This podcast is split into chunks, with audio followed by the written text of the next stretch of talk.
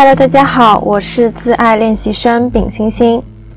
今年三月对我来说绝对是一个非常特别的月份。我可以说，我从高中开始就非常的依赖恋爱感。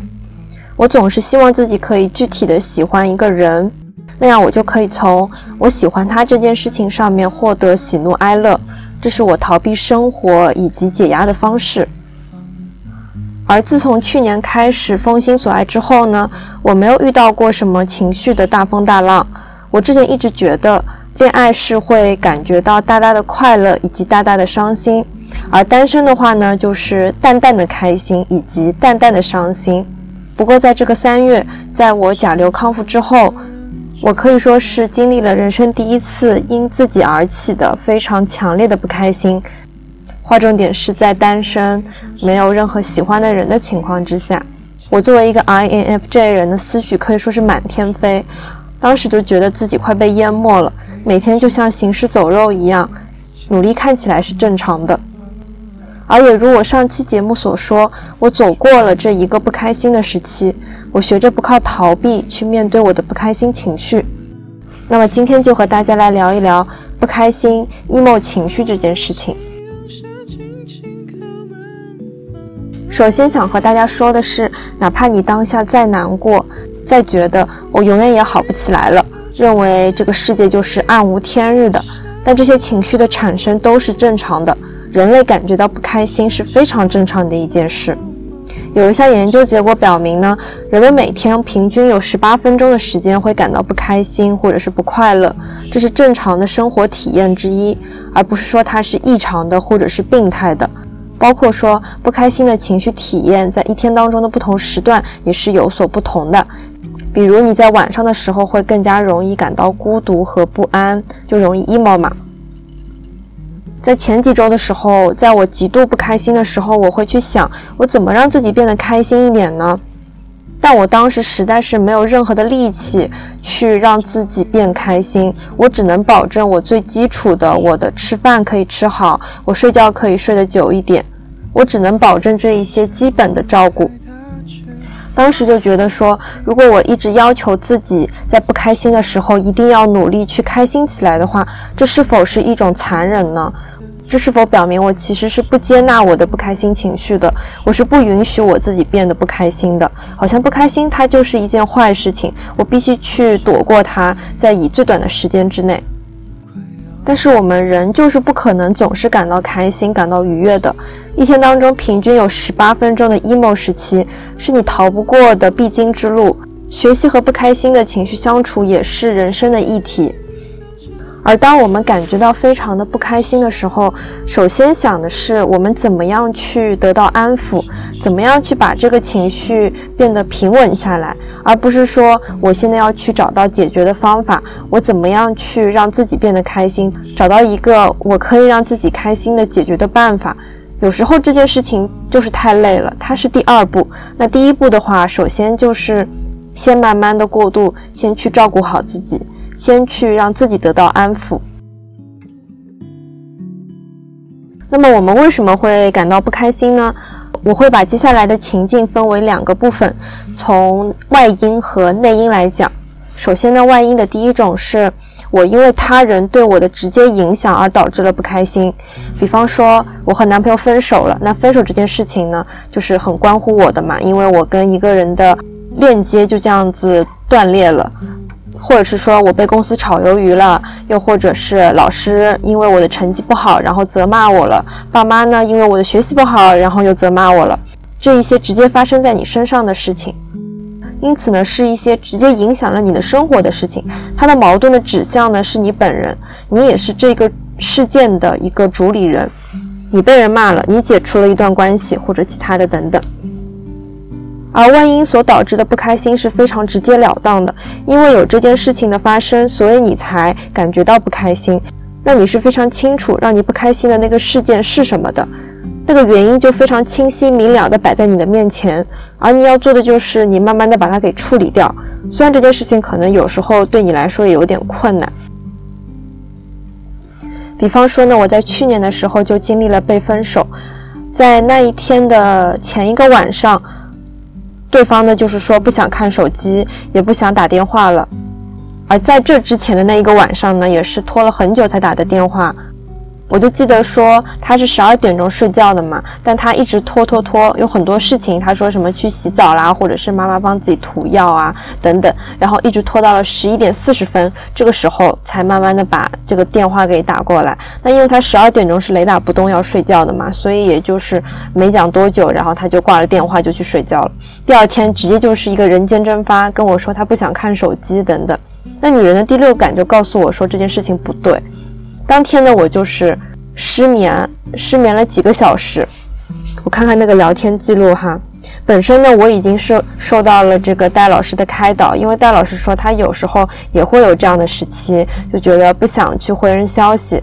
几个小时不回呢，其实根本就没有什么事情的。那我就在想说，是不是我自己想太多了？是是我这个女人的这一些嗯感性的情绪在作祟？是不是我自己的原因？本来我都是已经想通了、明白了，然后去睡觉了，结果就是根本就睡不着。然后最可怕的是，不光是他不回我消息这件事情让我情绪上面有了一些波动，我还想到了我家里面的事情。我之前其实是一个非常受原生家庭困扰的人，我总会去埋怨我的爸妈，他们为什么对我的关心照顾那么的少。我又一下子想到了小时候爸妈他对他们对我的一些疏忽。我就觉得自己被冷落、被抛弃，然后就混杂了各种各样的事情，就来攻击我。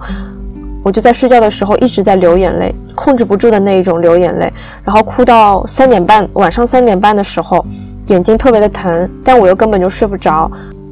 而在三点五十五分的时候，我发现说我的脑内的思绪实在是太多了，我根本就睡不着。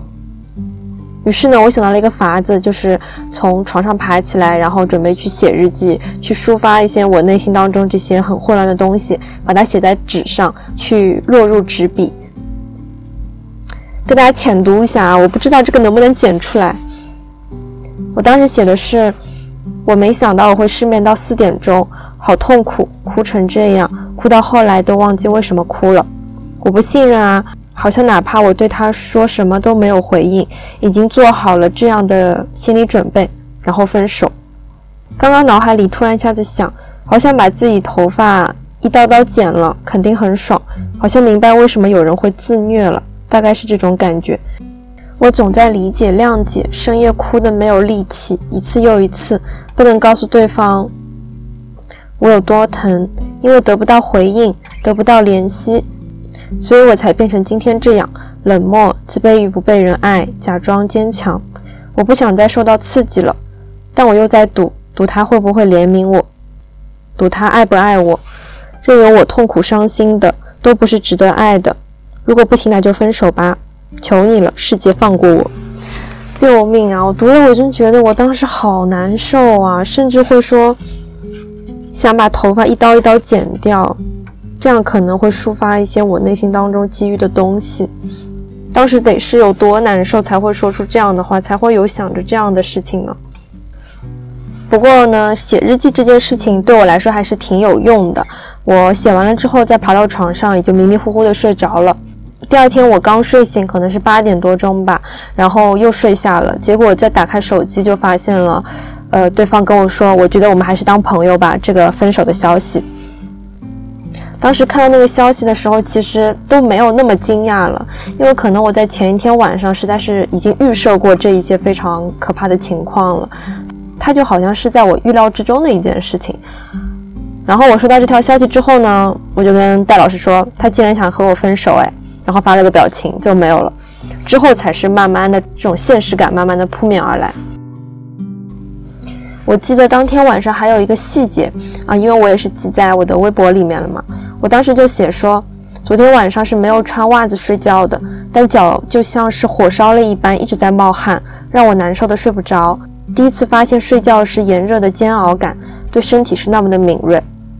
我好像到现在为止都没有再经历过这样的体验。虽然说是六月头吧，但是也没有那么的热。如果我热了的话，我也肯定会开空调嘛。但就不知道为什么我的脚一直在冒汗。那么我回想一下，我当时是怎么去度过这个不开心的时期呢？首先，先声明，度过不代表不接纳。我承认且允许自己的不开心，但我在现实中经历这些事情的时候，我应该去怎么做呢？首先就这个分手这件事情而言吧，我觉得分手还是得体面的说再见的。当时就不太体面，我先是求了他很久，我说我要我们要不见面把这件事情聊好，总归是有始有终嘛，毕竟当时聊天聊了几个月，对吧？然后。前几天还见了一次面，结果现在呢就闹得这么难看，连见面都不愿意。我也不是说我要求和嘛，我在当时下午的时候我已经接受了这个现实，我只是想亲口听他说出来他的一些想法，然后把这件事情就比较有仪式感的结束掉吧。但当时他就不愿意，然后说没有必要，没有必要这个词也很伤人哎，我觉得。然后呢，就是求了他很久，他才同意说可以电话。那电话大概打了二十多分钟吧，就讲清楚了，然后也说了再见。因为双方都不是非常差劲的人嘛，都是觉得我，我现在也觉得他，嗯，就是一个 OK 的人。那何必要闹得这么不开心呢？毕竟人与人之间，我们也付出了一些情感，很多的时间，对吧？这是一种尊重。如果我们要说再见的话。那第二点的话，就是如果你在分手之后，你还是觉得还是很在乎，或者是第二天你看到他的聊天框，你还是觉得心里面会想起来，会膈应，会难受的话，那你还是删掉好友吧，因为是为了你自己的情绪考虑嘛。眼不见心为净是很有道理的，反正你都是难过一阵嘛，时间就是会治愈你的，包括说。分手了之后，你感觉到难受，说明你眼光其实还行。就这人和你分手了，你最后呢也没有觉得他是个傻逼，那说明你眼光还不错。他是因为他是一个还不错的人，所以你才会觉得可惜，想要去挽留，所以才会感到伤心和难过嘛。而我去面对这一个分手之后的不开心的日子，我是心里面难受了，就特别想输出东西，我想写东西啊，说话呀，等等。于是呢，我就疯狂的写日记，或者是说我在我的微博里面去写各种各样我的观察，我内心的一些变化、一些感受，把这些我心里面很奇怪的想法、很敏感的、敏锐的捕捉到的一些讯息，全都写下来。它是对自我的一种疗愈以及梳理。我当时好像是就在梳理说他。为什么一下子情绪转变的那么快，态度转变的那么快？他为什么会做出这样的决定？明明前几天还挺好的，我就去再找那些蛛丝马迹的一些证据，然后确实被我抓到了一些小细节，去证明说他其实是不喜欢我的，好像也能说服自己说他做出这样的决定是情有可原的，是意料之中的。包括说我从我的朋友那里获得了非常多的情绪价值。我当时呢就跟戴老师发疯嘛，因为我每次只要是遇到了什么大风大浪，我都是给戴老师发疯，就会发一些很奇怪的东西。我在那几天里面就一直一直的和戴老师说：“你可不可以给我来一刀？”我好像是第一次说出这样的话，我现在看来其实是触目惊心的。我非常担心我当时的一个精神的状态，就觉得当时是不是自己造了孽，然后需要用这样的方式来打击报复我等等。不过戴老师一直有在陪伴我，跟我说，哪怕是他真的就是发了几个表情包，或者是问我那怎么办等等，这些都是一种情绪的安慰。因为我知道戴老师他这个人呢，就是不善言辞的，他不他不会像别人那种很肉麻的，会说什么抱抱你啊，没关系啊，有我在啊等等，他不是这样的人。但我的内心知道说他有在陪伴我，我就觉得这是足够的了，只要有个人可以陪着我就好了。而且呢，我当时还给姚老师打电话，给姚老师说说这个整个的流程经过是什么样的，他做了什么事情，包括我发现了什么样的事情。姚老师真的就像老师一样的存在，他会变得非常的理性，跟你去，嗯，谈一些呃这些蛛丝马迹的事情，去结合一些自身的经历啊等等，帮你去说开，跟你做一些情绪的疏导。所以我一直很喜欢跟姚老师聊天，去就之前聊感情的时候等等，他也会一直跟我分析，而且他是一个不羞于去袒露自己真实的一些境况的，哪怕是一些不太光彩的他经历的东西，但他也会非常的心平气和的讲出来。如果你们对姚老师感兴趣的话，可以去我之前的播客不上发条去听那个恋爱脑那一期节目，姚老师有激情开麦。我觉得我也是幸运的，我在这样的关键时刻呢，我才可以真正的去体会到说朋友对我的意义有多大。他们对我提供的情绪价值，他们对我的陪伴，是我生命当中不可或缺的一部分。因为有这些珍贵的朋友在，我才有这个底气说，哪怕我在外面受到了伤害，我还是有人可以无条件的去拥抱我的。我对我小群、我高中朋友的感情，对姚老师的感情，对戴老师的感情，都是这样子的。非常开心，说我可以交到这一些真心的朋友。我觉得不光是朋友了，更像是一些家人的存在。嗯，如果的话，你没有人去倾听你去讲这些你内心当中很繁杂的东西，或者是当时我面对的一个情况就是，姚老师他也很忙嘛，他有自己的事情，我不可能一直拉着他陪我打几个小时的电话去听我说一些奇奇怪怪的东西。那我当时还是想要获得陪伴的，那我怎么办呢？我就是去听播客。当时是两室一厅的有一期播客说的是。当时是两室一厅，他在二零二二年的一期播客，它的标题是“分手是单向决定，失恋是一个人的戒断反应”。这期播客非常非常的长，可能有一个多小时、两个小时可能吧。主播陈一日呢，他就分享了自己与男朋友呃交往了几年吗？那个男朋友分手的一整个的流程。他们一开始是因为什么契机，然后分手的，然后慢慢慢慢的到现在他的一个状态，时间很长，就像听一个人在讲他细枝末节的非常具体的一些分手的故事。当有一个人可以如此具象化的跟你说他的分手的一些经历的时候，你就会产生一种共情，会觉得说我好像不是一个人在经历这一些很难过、很痛苦的事情，他也走出来了嘛。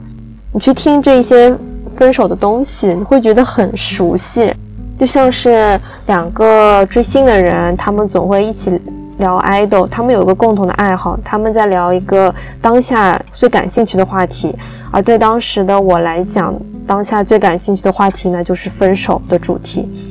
因为播客呢，所以我可以很事无巨细的去听到有关于这个主题的内容，因此呢，这期播客也给了我非常大的安慰。而我当时呢，也没有要求自己太高，我就要求自己说，你要好好的吃饭，好好的睡觉，你要照顾好自己。当天的晚上也有好好吃饭，我觉得晚上吃的炸猪排蘸辣酱油非常的不错，饭呢也全吃完了。这件小小的事情对我来说就是一种成就感的体现，我有在好好的照顾自己，也感谢说是因为妈妈她烧了非常干净、非常清爽的饭菜，才不会让我觉得没有胃口。好像很多不开心的时刻，我都是一开始觉得说我没有力气再去吃下去了，但是只要一尝到我妈妈做的饭菜，我就会觉得，哎呀，好好吃呀，好像就又更加有力量，就慢慢的也就把它吃完了，心情也会稍微的好一些。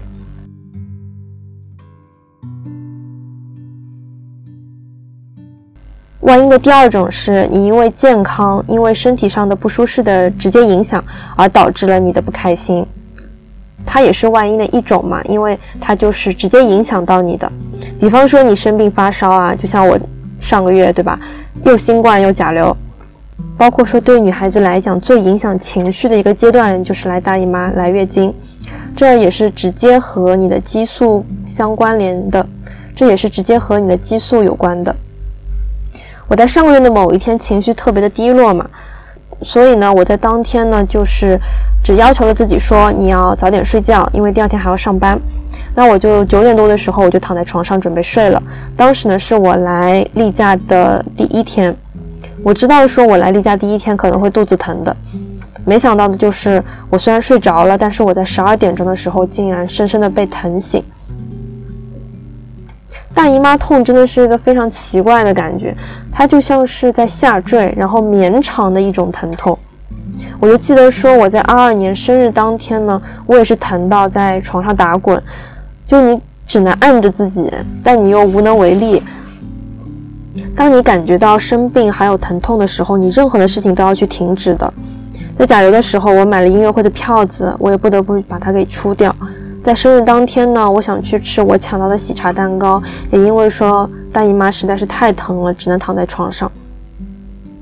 而有些时候，也只有你在你变得不健康的时候，你感觉到疼痛的时候，你才会知道生病真的是非常的难受，身体健康才是这个世界上最重要的事情。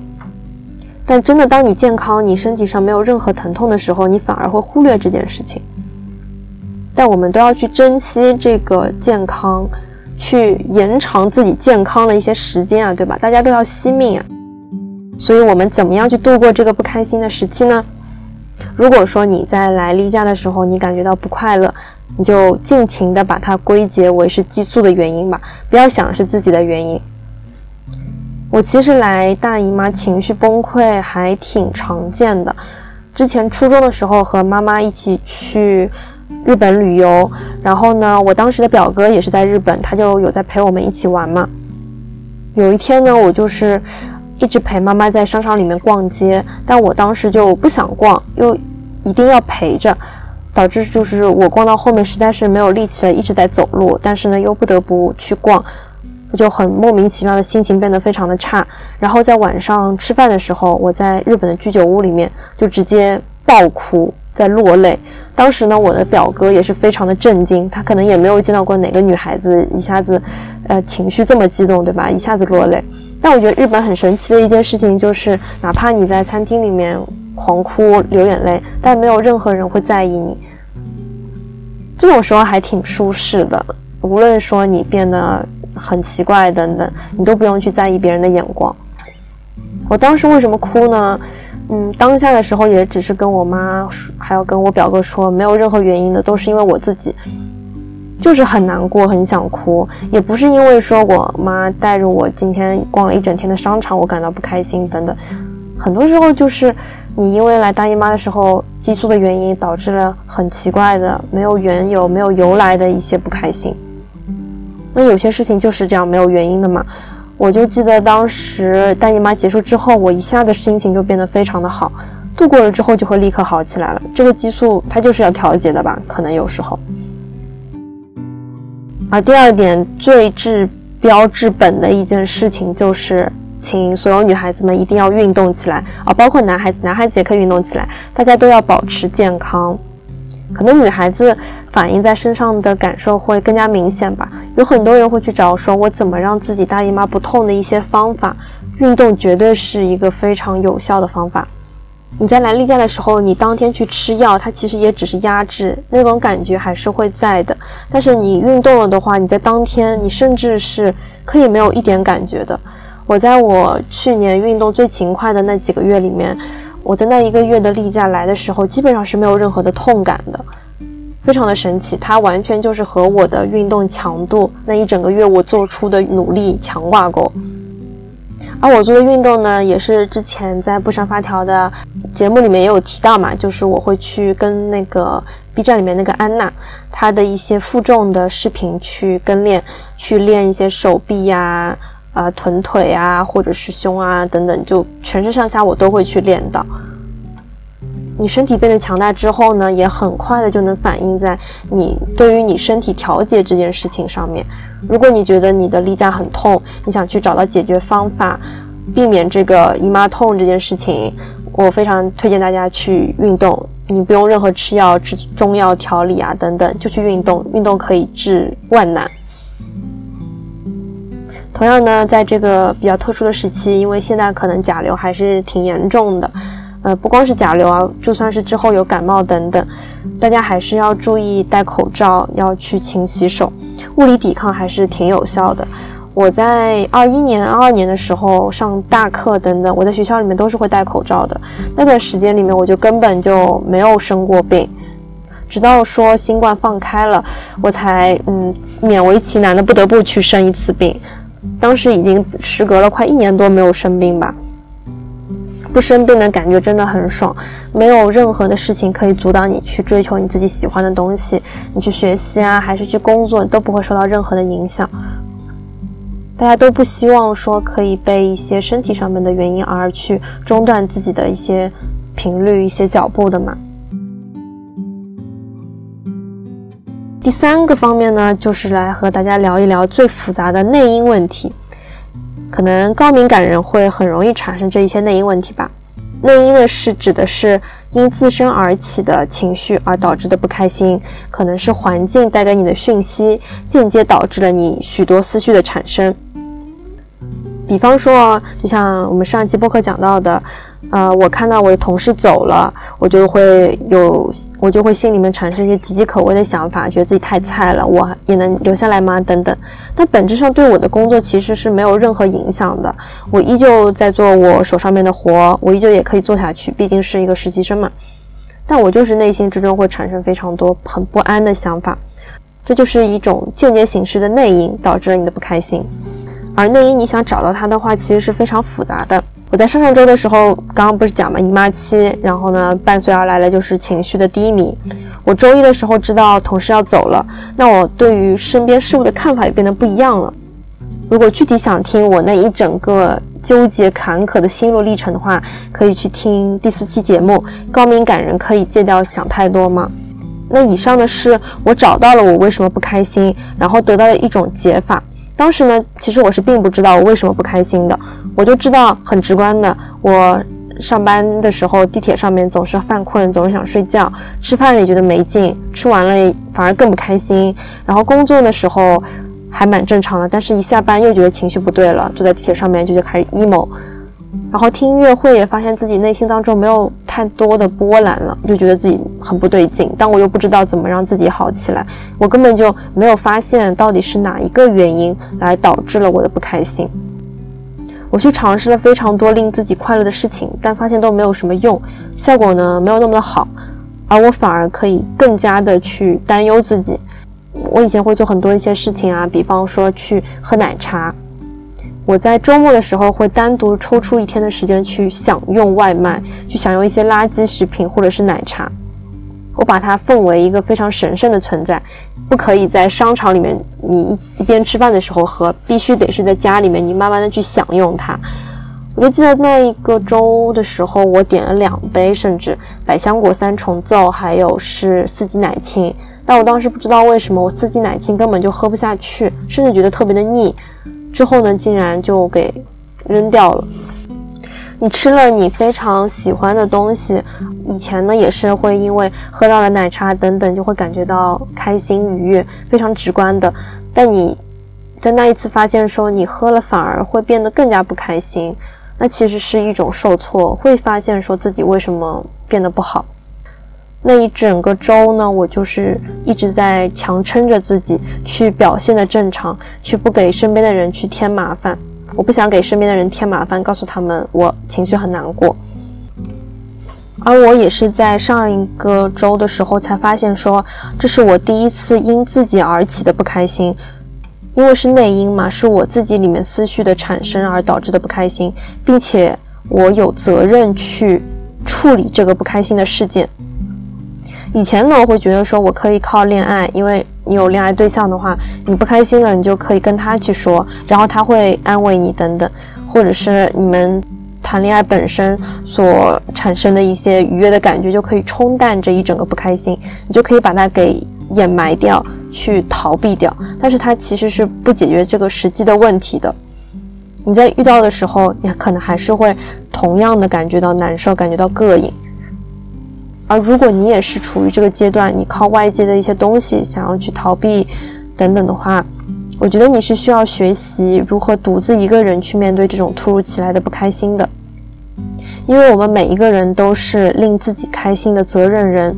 你有责任说令自己开心，也有责任说当你在变得不太愉悦、不太开心的时候，怎么样去帮助自己度过它。那我们怎么样丝滑的度过这个不开心的时期呢？前两天我看那本书叫《也许你该找个人谈谈》，可能是这个名字哈。它里面就有提到说，在当下的话，你只能先迈出第一步，再走下一步。就想象说，浴室就在你的面前，离你有五步之遥，你看得到就过不去。这时候呢，你先迈出了第一步，再走下一步，不要一次性的去想到第五步会怎么样。一次呢，就只迈好一步，迈好了这一步之后呢，再去走下一步，你终究会去达到这个预示的。就一个一步一个脚印去走，不要去想说，嗯，我如果走不到那个第五步该怎么办？你就先去走嘛，用一个良性的循环去替代一个恶性的循环，就是你去想第五步如果我达不到怎么办等等。你先首先先去迈出那个第一步就好了。而我当时迈出的第一步呢，就是还是非常简单的去顾好自己的一些基本的需求，吃得好一点，睡得好一点。包括说，我也是刚刚提到的，嗯，你还是得对他人有尊重，你需要在外人看来你是表现的是正常的，你不要给任何人添麻烦。我当时呢就给自己一些嗯洗脑，就跟自己说，明天要上班，你一定一定要保证说你的工作是可以都完成的，领导交代的东西你都可以做掉，这样子就足够了。你一定要保证自己这一点。如果说你做错了一些东西，或者是你的疏漏去导致了一些问题的产生，别人也是要为你的过错去担责任、去负责任的嘛。他们他们的工作就会受到影响。在外人看来，去表现的是正常的，去上课也好，去上班也好，还是要把自己的本职工作、本职学习啊等等去给做好。我刚刚也有提到说，我是去小湖边，我去写了日记嘛。有时候通过书写确实是可以直接解决问题的。很多次呢，我都是因为自己内心不高兴了，但是因为去看了湖，去了公园，去感受了个大自然，就会一下子觉得心情好了起来。而你根本感觉到自己为什么不开心的时候，抱怨和感受的书写就变得格外的重要。你写一些东西在手机上面等等，你可能还是会有这个考量、有逻辑的。但是你书写的时候，你就是完全是我下一句想到什么，我就把它写下来，然后又想到下一句，它是非常意识流的。而这些意识流的东西，才可以慢慢的去浮现出你的那一些不太开心的东西，你在意的那些东西。我当时就写到说，我自己对学习没有热情，工作似乎也没有那么的好做。在这个公司里没有我的位置，一切都在羡慕。拥有好的老板也是看运气。拥有更大的责任之后呢，就不会胡思乱想了吗？会在隐隐约约之中透露出来，你内心之中真的在意的东西是什么？可能你再过了一两天，就会更加的去浮现那个具体的问题，它会慢慢的产生出来。这些呢，都是你靠一些对于自己的梳理、去书写啊等等。帮助你慢慢的去找到这个原因、这个痛点的。那找到这个解决的问题之后，你也可以慢慢的感受自己是否有这个预备、一个准备，想要去把它给解决掉。你可以去直击要害的去解决问题，你也可以适当的示弱，找到有经验的人去聊聊你的困惑。比方说我的困惑就是对于工作上的困惑嘛，我觉得我对于外企的一些滤镜有一些破碎。是一种理想的崩塌，但是我现在想来哈，那事情没有那么严重。嗯，今天在客观的再看了一下我整个的工作，我还是觉得非常好的。嗯，外企真的很 OK。嗯，我当时呢是有经历这个阶段嘛，于是呢我就去找了我爸爸，说晚上的时候，要不咱们在个什么地方就很私密的去聊一聊。在我和我爸爸提出这一个请求的时候，我一下子就觉得我好像心里有底了，我有踏实的感觉了。我虽然说我在经历一种理想的崩塌，不过有人可以给到我建议，作为一个过来人的视角，就像是有些人他们在家里面生了病。一直反反复复发烧，就不知道自己到底是得了什么病，吃这个药到底有没有用，是否是对症下药，会有一些内心的恐慌。但你只要在你去医院的路上了，你就会觉得说，我的病是有人治的了，有人可以接住我了。在你去的路上，你就会感觉到，好像比你之前在家里面惴惴不安的时候要安心许多。那我爸爸呢，也给到我了实质性的建议嘛，以及情感的支持，让我感觉到了非常有力量。我当下和他聊的时候，我就会觉得我好像好起来了，就是从非常根本性的去解决了我的这个困惑，解决了我的这个问题。而有时候不开心，同时也预示着成长。成长呢，就是伴随着痛苦的，去促使我们学习。我爸就说呢，你对于外企当时是印象特别好的嘛，那你现在你看到了他比较真实的一面。它反而是你打破你的理想主义，去看清了这个企业真相的一个契机。这是你的一种收获。因为你去实习的话，你不光是说你想拿一份工资，或者是拿一个大公司的 title 等等，更重要的是你在这个社会上面你去长见识了，你去知道了那一些待人处事，或者是职场里面的一些真实的情况。那如果说在你看清了这个企业的真相之后，你是否还会去选择它呢？还是说你想你去拓宽你的职业的道路？这些都是你的个人的收获。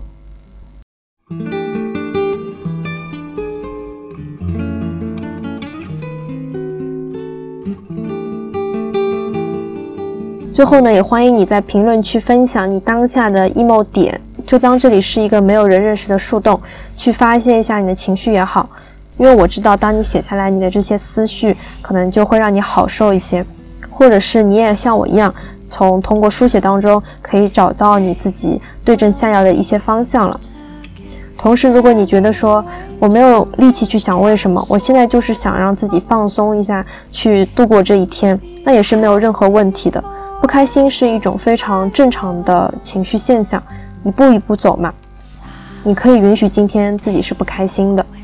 同时，你也可以在网易云音乐、QQ 音乐、苹果 Podcast 搜索“自爱练习生”找到我。如果想加入听友群的话，请添加微信小助手“不上发条”的拼音加一二零三，备注“听友群”即可。期待与你下期再见，祝你健康，祝你幸福。如果不开心的话，也是没有关系的哦。拜拜。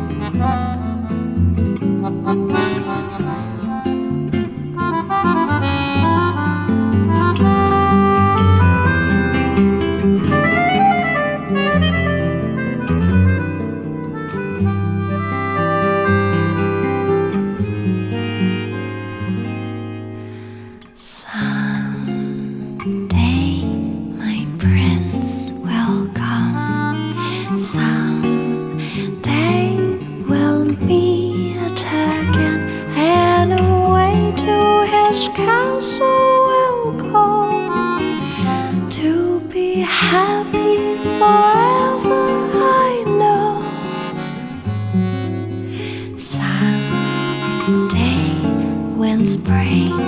is here. We'll find.